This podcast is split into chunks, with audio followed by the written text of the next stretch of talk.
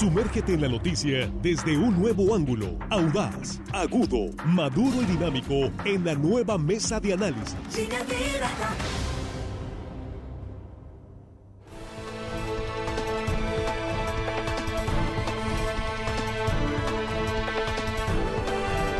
Aquí estamos ya en la mesa de análisis de línea directa. Eh, gracias por estar con nosotros en este jueves, ya 8 de septiembre. Es la primera emisión de Noticiero de Sinaloa. Saludamos a nuestros compañeros en la mesa. Jesús Rojas, ¿cómo estás? Muy buenos días. ¿Qué tal, Víctor? Buenos días. Buenos días para los compañeros. Buenos días para el auditorio. Bueno, ya listo, ya es jueves. Ya se acerca el fin de semana. Ahora sí, ya casi. Pero Juan tiene otros datos. Juan Ordorica, ¿cómo Buenos días, Víctor, compañero de la Bienvenido. mesa. Buenos días, Víctor, sí. compañeros de la mesa, amigos de la producción. Y hello, estimada audiencia, que creen que hoy es viernes, pero no es jueves, así que no pueden caer en la tentación. Víctor, me das 30 segundos, por ¿Sí? favor. Hoy operan a mi papá, entonces le mandamos un Oh. abrazo a don Juan allá a Mazatlán, que todo le salga bien, lo operan como a las 12. Un abrazo y que ánimo, ánimo, va a estar bien. Bueno, claro, claro que todo va a estar bien. Este, eh, desde aquí, pues le enviamos pues, los mejores deseos de que sea leve y exitosa la operación, que todo salga muy bien. Armando Ojeda, ¿cómo estás? Buenos días. Muy buenos días, amigo Víctor. Me sumo también eh, los mejores deseos para don Juan. Y por supuesto saludando a los compañeros, a todos ustedes, a los chicos de la producción y a toda la gente que nos escucha amablemente aquí en nuestro queridísimo estado de Sinaloa, amigo. Y hasta... ¿Dónde? Hasta más. Hasta Mazatlán. Se me pegó el Bendix. Hasta más allácito de nuestras fronteras, amigo. Hasta Campestre Riz Cortines. Órale. Es que está cumpliendo años Leoncio Manuel Dimas. Hoy es su cumpleaños, radio escucha frecuente y su señora esposa lo está felicitando. Dimas es apellido, Víctor, o Sí.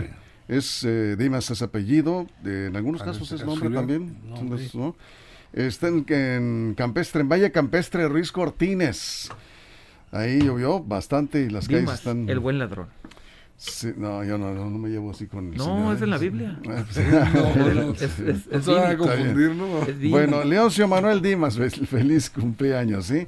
Por acá también nos estaban este, pidiendo felicitaciones. Ahorita se me perdió el, el- el mensaje, pero ahorita lo encontramos, ¿eh? Bueno, pues eh, se erosiona el poder civil en la medida en que se concentra eh, más funciones y más atribuciones, más facultades para el ejército mexicano. Todo el poder al ejército en esta administración de Andrés Manuel López para bien o para mal. Ventajas y desventajas. Abrimos la mesa, Jesús. Bueno, Víctor, yo creo que habría que plantearle al auditorio y plantearnos nosotros mismos que los militares han estado en las calles desde el gobierno de Felipe Calderón, cuando Cárdenas Batel le pidió reforzar la seguridad de Michoacán porque eran intransitables los caminos. De cualquier lugar de Aguililla Morelia no se podía ir sin pasar pisos, sin que pasara algo. Era los tiempos donde la familia michoacana estaba incontrolable.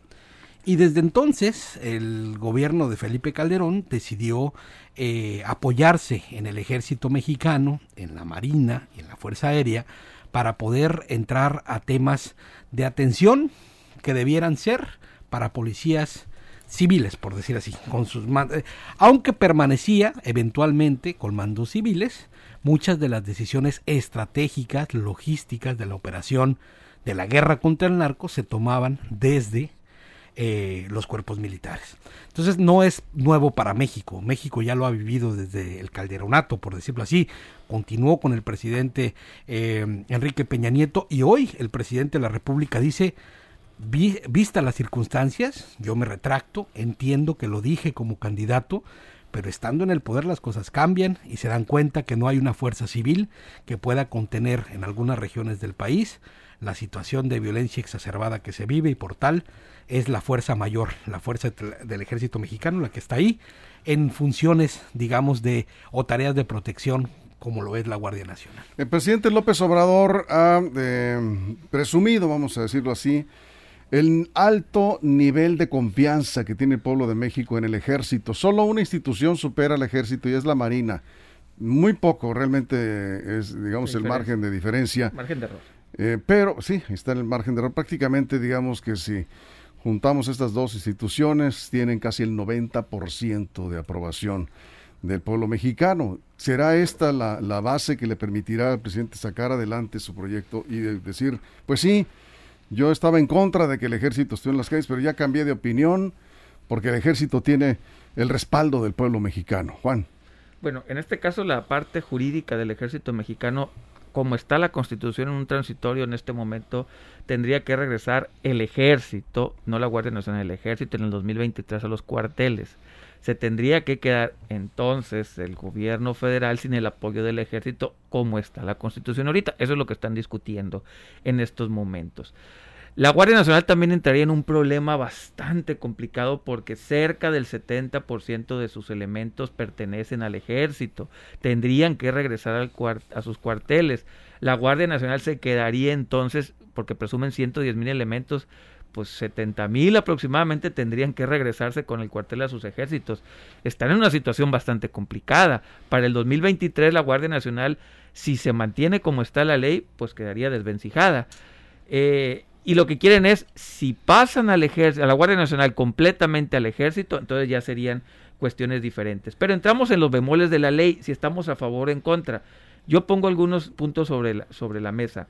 ¿Ustedes estarían a favor o en contra que un guardia nacional, no será policía, sino ejército, tendría que ser juzgado si comete cualquier tipo de atropello o anomalía en juzgados militares, no en juzgados civiles. Y los juzgados eh, militares, por ejemplo, no están constituidos o no tienen un andamiaje jurídico que permitan a las víctimas dar, eh, o más bien no les da el mismo peso a las víctimas en el andamiaje eh, militar que en el andamiaje civil. Son estas cuestiones que tenemos que ilucidar como sociedad. El gobierno federal está metido en un, en un vericueto. Si para el 2023 no hace que el ejército siga en las calles, la Guardia Nacional se puede desmantelar. Y por otro lado, si dejamos a la Guardia Nacional en manos de civiles, pues sí corren un poco más el riesgo o un mucho más el riesgo de corromperse. ¿Qué hacer como sociedad?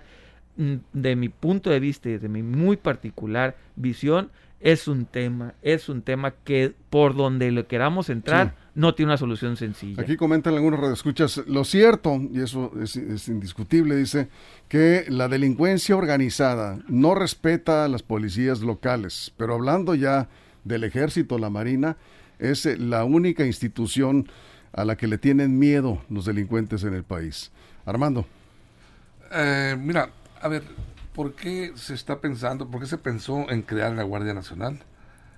Si el ejército eh, ya estaba apoyando a las policías civiles, lo estaba eh, entró en, calidad de apoyo. ¿Por qué? Porque se tornó eh, incontrolable, el crimen organizado creció, lo dejaron crecer demasiado y es la incapacidad, llegaron a un grado de incapacidad las fuerzas civiles de poder controlar el fenómeno tan grande de la delincuencia que se que se dejó sentir precisamente por eh, actos de corrupción. Se permearon los delincuentes hacia las policías civiles, eh, PGR y todas las demás corporaciones en los estados. Pues bueno, se vieron imposibilitadas, incapacitadas. Prácticamente parte del crimen organizado pasó a ser un solo grupo con ellos.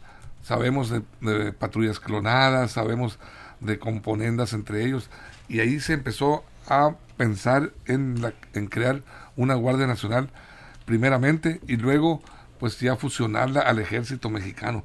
Pero aquí, aquí el, problema, el problema está en que los mandos de, estas corporaciones, por ejemplo, el comandante el, general Luis Rodríguez Bucio es el, comandante de la Guardia Nacional a nivel nacional, eh, valga la redundancia. Entonces, él va a depender directamente de, de Crescencio Sandoval, el, secretario de la Sedena, pero a la vez está también el, el, este almirante eh, jefe de las de las de las eh, Marina de México y Rafael Ojeda y él él tampoco la, la, parte de la, la parte de la Marina que se va a integrar a la Guardia Nacional va a pertenecer al ejército o a la marina. Ellos tienen muy alto el honor de ser parte de la marina, pero van a pasar a ser el ejército mexicano. Jesús. Mira, Víctor, el Estado, entendido como el único poseedor de la legítima violencia, debe garantizar la seguridad de las personas, las familias, la propiedad privada y la paz pública.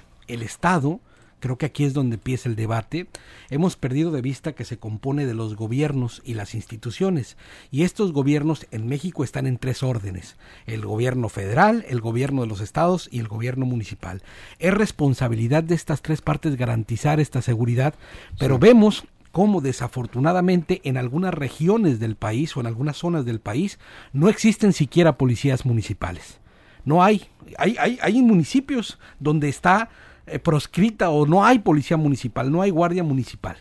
Hay otros en donde la fuerza del Estado, la fuerza estatal, por decirla de esta manera, eh, tampoco eh, permite las condiciones para poder enfrentar los focos de violencia que se viven en, en, algunos lugares donde es prácticamente imposible desarrollar una actividad sin tener que pagar este llamado derecho de piso, por ejemplo. ¿no? Hay quienes ya unos autores hablan de la precarización de la criminalidad en México, que se ha volcado no solo para un tema, estos grupos de delincuencia organizada no solo para un tema de narcotráfico, sino para el cobro de extorsión y de prácticamente todas las actividades en México. Por eso es que la Guardia Nacional, con el ejército ahí, es lo único que puede orientar un poco hacia que las cosas puedan funcionar. ¿Cuáles son los riesgos de la militarización? Es la pregunta que, varios analistas se plantean. He estado eh, revisando incluso durante el programa algunos artículos, opiniones diversas. Eh, ¿qué, ¿qué, riesgos observas en la militarización del país. Esto que vaya a la justicia militar es, es importante, porque sí. eh, si violan derechos humanos los, los, los, guardias nacionales, no van a ser juzgados por tribunales civiles, van a ser juzgados por tribunales eh, militares con todo lo que ello implica, secrecía, eh, poca transparencia, no hay tanta atención a las víctimas, en fin. El derecho militar por sí mismo es bastante complicado y no es transparente. Eso sería, desde mi punto de vista, algo eh, complicado. Número dos, los acuerdos internacionales en los que ya firmó México, incluso ya la, Corte Interamericana de Derechos Humanos expresó sentido preocupación por la Guardia Nacional en manos de militares. Eso también es complicado. Y número tres, en este momento tenemos un presidente que si bien dice que respeta los derechos humanos, se la vamos a comprar y le vamos a poner palomita. ¿Qué va a pasar con un presidente que llegue y sea totalmente autoritario y tenga bajo su poder al ejército para mandar eh, controlar, digamos, la, la, violencia, pero utilizando esta fuerza armada del ejército, que ya lo hacían, ¿no? Pero ahora jurídicamente, los otros presidentes al menos lo hacían más allá de la constitución, por no decir que a veces ilegalmente, pero ya con las atribuciones jurídicas y legales, no pensemos en este presidente, pensemos en los que vienen. ¿Estamos preparados para darle ese poder militar a próximos presidentes? Esos son los retos. ¿Lo vamos a hacer? ¿No lo vamos a hacer? Vamos a seguir confiando más en militares que crear nuestras propias eh, policías con carreras bien responsables y bien alineadas, yo creo que aunque nos cueste mucho trabajo, tenemos que mantener hasta ahorita al ejército en las calles por muy poco tiempo, pero al, a mediano plazo en la constitución también plantear que estas carreras policiales en los gobiernos locales y federales sean mucho más agresivas. Eso es. A ver, vamos, yo, vamos a hacer una pausa. ¿Algún comentario? Yo le contesto de, sí. después un... Vamos, sí, porque tenemos que ir a la pausa, ahorita nos quedamos con Armando pendiente. ¿Cuál, ¿Cuál, es la fuerza operativa de la Guardia Nacional? 110 mil. 110 mil. Bien. El presidente ha dicho incluso que... Es, Pero 70 que son... son del ejército, ¿no? Bueno, pero la, 114 mil. 114, bueno, 110, 115 mil elementos de la Guardia Nacional en pero, todo el pero país. Son del ejército, eso es bien importante. Jurídicamente hay que hacer la separación. Van a pasar a ser del ejército, Juan. Porque parte, no. es lo que decía ahorita pero, yo, pero hay parte de la Marina. No, los a ver, elementos de la Marina. el, el, el, el 70% de los integrantes de la Guardia Nacional venían de las Fuerzas Armadas y están prestados. Si en el 23 se decide regresar a los cuarteles, esos 70 mil tendrán que regresar con el ejército. Bueno, son 19 estados donde hay eh, cuarteles. Estamos hablando 242 cuarteles de la Guardia Nacional. Todo eso va a pasar al ejército, ¿sí? Con esta iniciativa. Incluso hay más elementos de la Guardia Nacional en varios estados, yo creo que ya casi la mayoría, que elementos de la Policía Estatal. O sea, los déficits que se han venido dando de deserción, eh, fallecimientos, eh, bajas obligadas, en fin, en policías locales no se están cubriendo. Eh, algo tiene que ver que pues está aumentando la cantidad de elementos de la Guardia Nacional, han bajado los elementos de las policías locales y es parte de un programa, de una estrategia. Bueno, esto es para bien o para mal. Que el ejército controle toda esta, esta fuerza operativa es para bien del país. Y algunos dicen aquí, bueno, si esto va a dar mayor seguridad a los mexicanos, bienvenida la propuesta. Vamos a hablar de esto.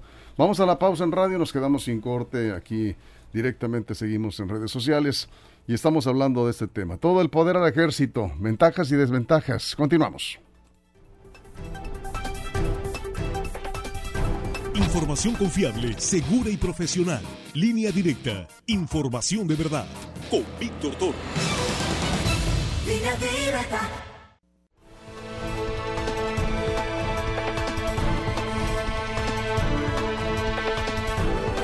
Bien, aquí estamos de regreso después de la pausa en radio. Seguimos acá en redes sociales, transmitiendo en vivo. Estamos hablando precisamente de este poder que está adquiriendo el ejército mexicano en el gobierno de Andrés Manuel López Obrador. La pregunta que hemos hecho en el corte es eh, si las policías locales, estatales y municipales, entiéndase como policías locales, en un mediano plazo, pues pasarían también, de acuerdo, vamos, eh, ya en la ley, a, a estar bajo el control del ejército, porque en los hechos, en los operativos, el mando es militar. En Sinaloa ha dado resultado para algunos delitos, para otros no. O sea, habría que ver caso por caso, digamos, delito por delito. Pero más o menos, digamos que ha funcionado en, eh, en materia de seguridad. Sinaloa, y lo dijo el embajador de Estados Unidos en México ayer, Ken Salazar, Sinaloa va bien en materia de seguridad. Es decir, este, esta coordinación, este mando militar, que ya tiene tiempo en Sinaloa, ha logrado ir sacando con todos sus, Sí. sus críticas, lo que se pueda decir, haciendo la tarea. Sí, va bien Jesús? y con miras a mejorar porque se tiene específicamente los delitos en los cuales se hay que atacar Sí. y, y se tiene claridad también en cuáles han disminuido. Entonces, por eso también de decir que el ejército en las calles no funciona y todo, creo que habría que tomarlo desde la región, no desde así como, como en la globalidad, porque entonces cada región se explica por sí de manera diferente. Y en los dos argumentos que daba Juan, el primero de que si le, le damos poder al presidente, a ver, no hay que confundirnos. El jefe de las Fuerzas Armadas en México, desde el triunfo de la revolución en la Constitución del 17, es el presidente de la República, de todas, y no necesita una modificación a ninguna ley para seguir siendo el jefe de las Fuerzas Armadas en todo momento. Eso es en principio. Y sobre los juzgados militares, pues hay que decir que tienen mayor eh, mejores números. Los juzgados militares tienen implementados los juicios orales desde antes del sistema de juicios orales en México y resuelven mucho más rápido un tribunal militar que un tribunal del orden civil, por decirlo de alguna manera. Ahora son mucho menos los mucho casos. menos. Claro, casos exactamente, y se están enfocando a eso. Entonces, si el problema es que van a ser juzgados alguien que comete una irregularidad, una irregularidad un policía militar que comete, una- pues va a ser juzgado más rápido y seguramente tendrá una sentencia conforme a sus leyes o las leyes se Bien, mantengan. ¿no? Sí, bueno, esta parte de si los números o no, es el es el, el- la administración con más asesinatos en la historia moderna de México. Ahí están los números. Dice Jesús que regionalizados, si no, el presidente aceptó, lo aceptó, que en las regiones donde se controla únicamente un grupo delincuencial, no hay asesinatos. Lo dijo el presidente, él lo reconoció.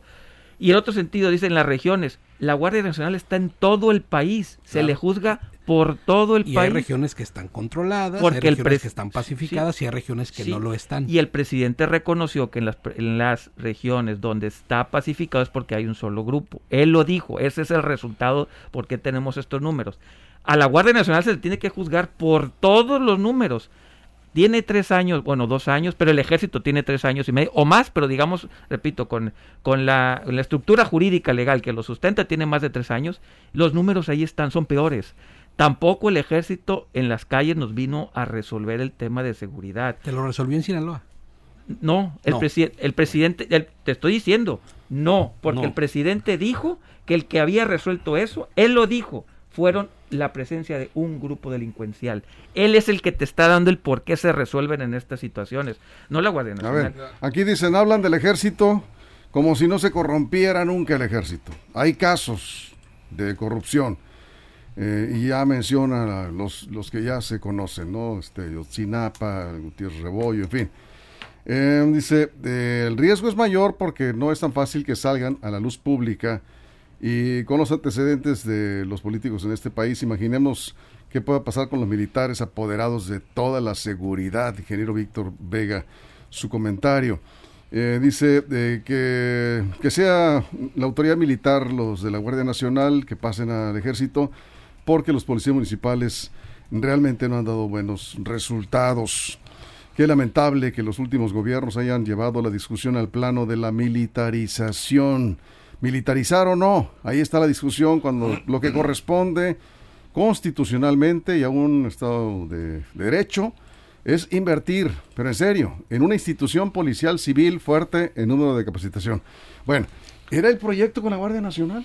Así se vendió ese proyecto, ¿no? Sí, definitivamente. Mira, eh, eh, la forma en que se descontroló la seguridad en el país, tuvo que voltear el gobierno hacia la mejor opción y la mejor opción resulta ser el ejército mexicano. Las policías civiles corrompidas, as- amafiadas con el crimen organizado, era imposible seguir soportando. ¿Hay Entonces una se- mejor opción que el ejército? se piensa en la Guardia Nacional, el ejército mexicano. Hay una mejor opción que el ejército. Sí, Sí, ¿me la puedes decir? la Marina. Bueno, Tiene yo, lo veo como Fuerzas Armadas, Ejército y Marina. Ah, la Marina es armada. eh, Eh, no, por pero no eso, están integrados. los veo como- La Marina siempre ¿A la Guardia Nacional está integrada la Marina, Víctor? En No, este no, no, caso. no, la Marina trabaja por su cuenta y el ejército Es lo que decía anteriormente yo, cómo se van a coordinar, de qué manera va a haber, va a haber una estrategia. Si tú dices que va, va- yo tengo entendido que las fuerzas de la Marina van a, van a con, con la Marina se van a integrar No, a la Guardia Nacional, no, grupos no, de la no, Marina. Nos entiendes mal porque es la Guardia Nacional nada más. Por eso. se integraría con al puro ejército. mexicano. la La Marina no va a ser Guardia Nacional. No, no, no, Armando, yo no sé dónde sacaste eso. Bueno. La, la iniciativa es muy clara. A ver, estamos. A ver, no, yo creo que estás equivocado. No, a ver, yo A lo ver. puedo decir muy sencillo. A ver. A ver, la Guardia Nacional se plantea como una nueva rama de las Fuerzas Armadas. En este momento las ramas de las Fuerzas Armadas son Fuerza Aérea, Ejército, Marina y sería Sí, Guardia Nacional. Una cuarta rama, pero no tiene nada que ver con Marina y Ejército. Serían otros, otros elementos totalmente distintos. Nunca A la ver. Marina ha estado integrada al No. ejército. Son dos instituciones ramas de las diferentes. En la Guardia Nacional es diferente. No, Armando. No, Armando. No te confundas. ¿No? No, es una rama diferente. A ver. O sea, van a trabajar por su cuenta. Sí, son Marina. cuatro ramas. Sí, serían- sí, aclarado ese Independiente punto. de la Guardia Nacional. Eso es lo que Sí, estamos diciendo. sí, sí, por eso. No sé dónde Bueno. leíste lo otro. Sí. Eso es lo que estamos Ay, diciendo. yo- yo Jesús. Yo creo que el, el debate vendrá entonces, porque además ya va a suceder, este es un tema que va a transitar y sobre todo en esto que platicamos el programa de ayer con la adhesión al PRI a la propuesta. Eh, ¿Qué vamos a hacer con las policías Qué vergüenza municipales? lo, del- lo de la dirigencia nacional del PRI. ¿no? No, no. Pues eso- ¿Cuánto tiempo ha tenido hablando en contra de la propuesta y de repente? Nada más cuando una cuando una carpeta de investigación se le acerca. Cambió de opinión pies. como el presidente, Víctor. Alito. ¿Por qué lo criticas?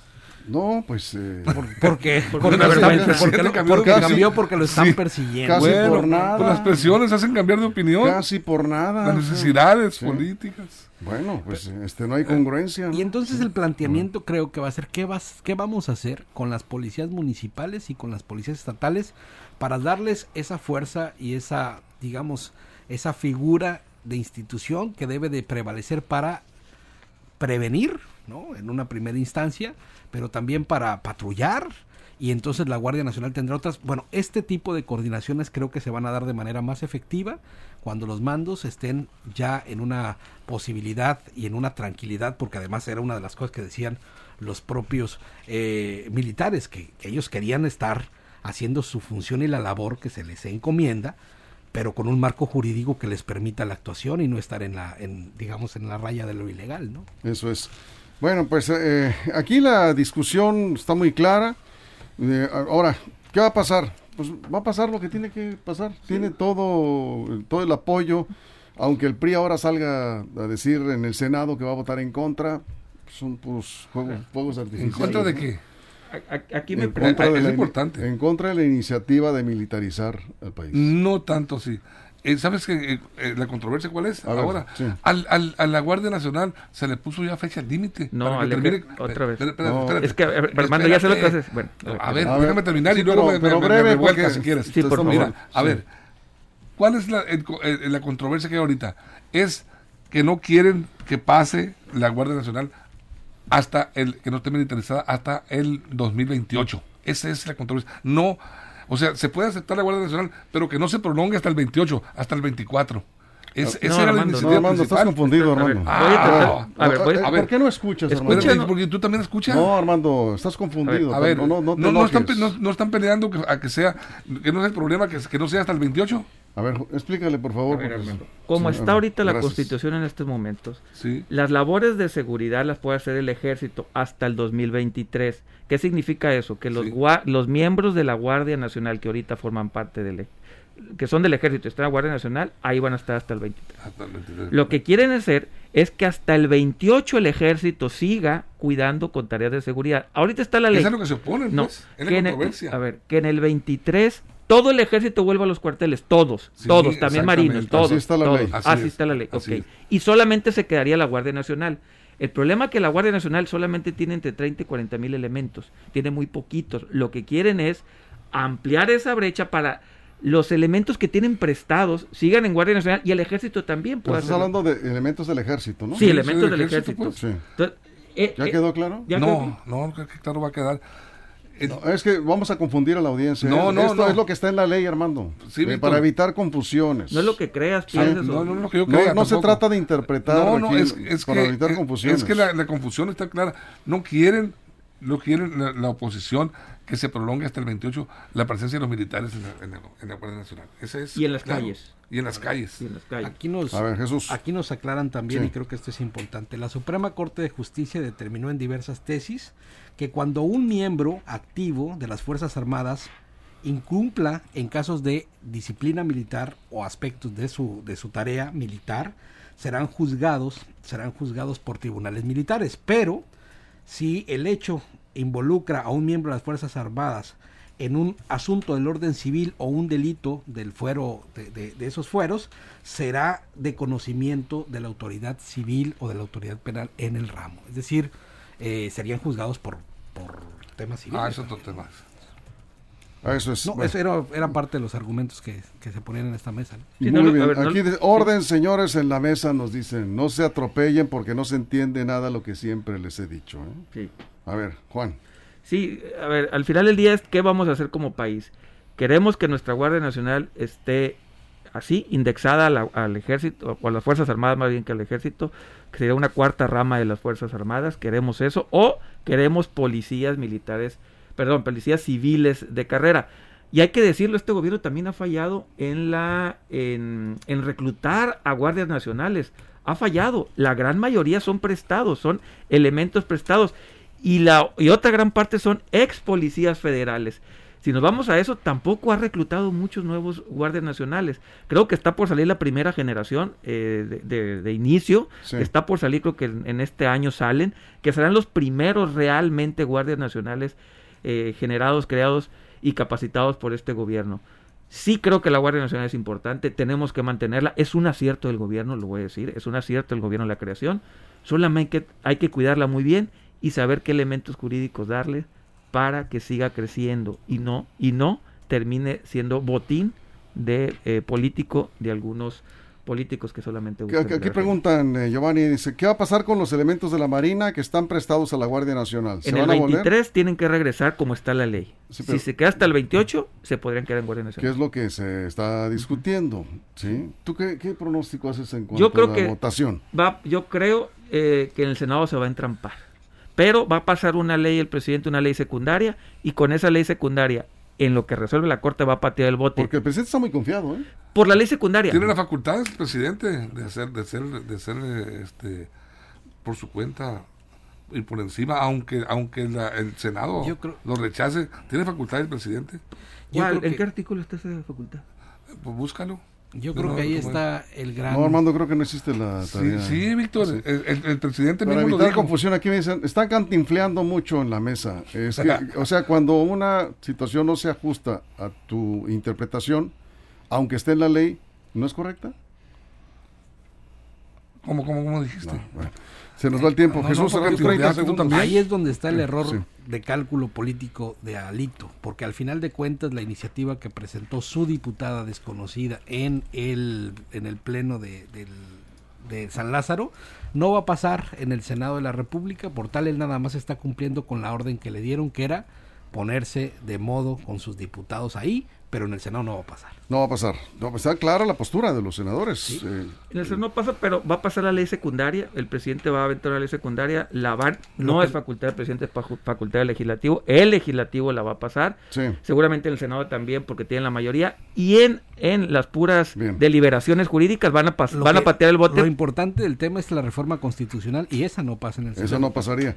Eh, ¿Hay riesgo de golpe de Estado? Dicen. Armando, te toca No responder. creo, no creo. No crees, ok. No, hay, hay control. Yo creo que el ejército está ahorita. Con tanto poder al ejército, ¿hay golpe de Estado? ¿Hay riesgo de un golpe de Estado? Preguntan. Yo Bueno, lo veo, lo yo lo veo difícil. en El, el- el, el prismo tenía mayores controles y durante muchos años nuestro ejército mexicano se mantuvo fiel a la institucionalidad es. y a la patria. Nos no creo que haya un golpe de Estado de ninguna manera. José dice, por primera vez en la historia se está haciendo el esfuerzo de cambiar ciertas cosas y como buenos mexicanos no nos embona nada.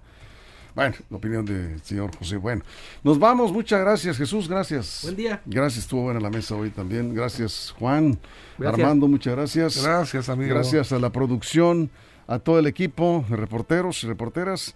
Lo que ocurra en las próximas horas, ya lo saben, lo encuentran en línea directa portal.com y en nuestras redes sociales. Dios mediante aquí los vemos de nuevo en punto de la una de la tarde con más noticias aquí mismo, en línea directa.